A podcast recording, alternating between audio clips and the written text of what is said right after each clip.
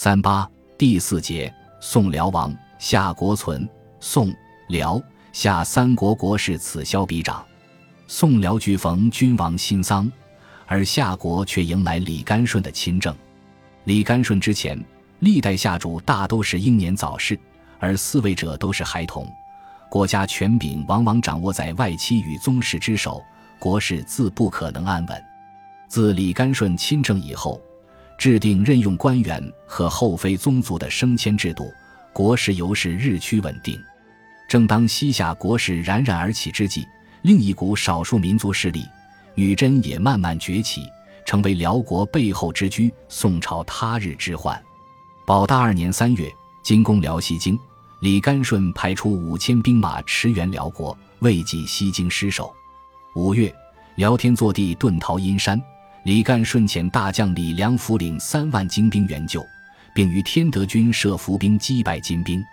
得胜后，李良辅骄矜自傲，结果反为金江楼氏与卧鲁夹击战败，损失惨重。辽天祚帝只好再逃亡。保大三年正月，李干顺再次出兵救辽，他按辽主命令屯兵于可敦馆，相为声援。然而。金江楼氏领兵戍守朔州，筑城霸德山，把西夏大军阻隔在外。五月，京都统沃卢遣沃离部、银树可等攻袭阴山，俘虏了辽国宗室。天祚帝诈降，时西逃云内。按《西夏书事》卷三十三记载，夏与金兵势悬殊，甘顺不畏沂水之败，复出师为辽生援，把德山之阻，乃力之不足，非心不成也。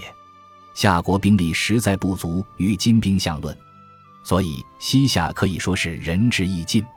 故于天会二年正月，李干顺奉表称藩于金，今此以辽西北地。保大五年，李干顺皇后，辽国成安公主，因为辽国父亡，而且世子李仁爱早夭，不食而死。靖康元年，李干顺与金国约定，共同攻略宋朝。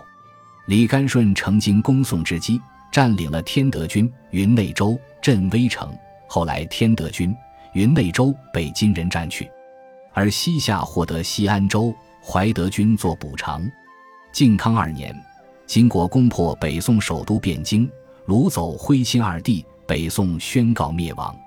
天会十五年，金国把乐州、积石州、扩州割于夏国，并设榷场。此时，夏国在李干顺的领导下。疆域之广，可谓空前绝后。绍兴九年六月，李干顺过世，其子李仁孝继位。他继承了父亲的做法，十分重视儒学教育。即位不久，即下令各州县设立学校，并尊孔子为文宣帝，兴修孔庙。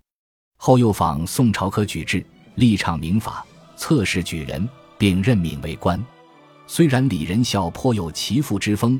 并创造了天圣盛世，但由于西夏官僚作风日趋腐败，而且国内的官军僧数目剧增，造成庞大的财政压力，夏国已步入由盛转衰的局面。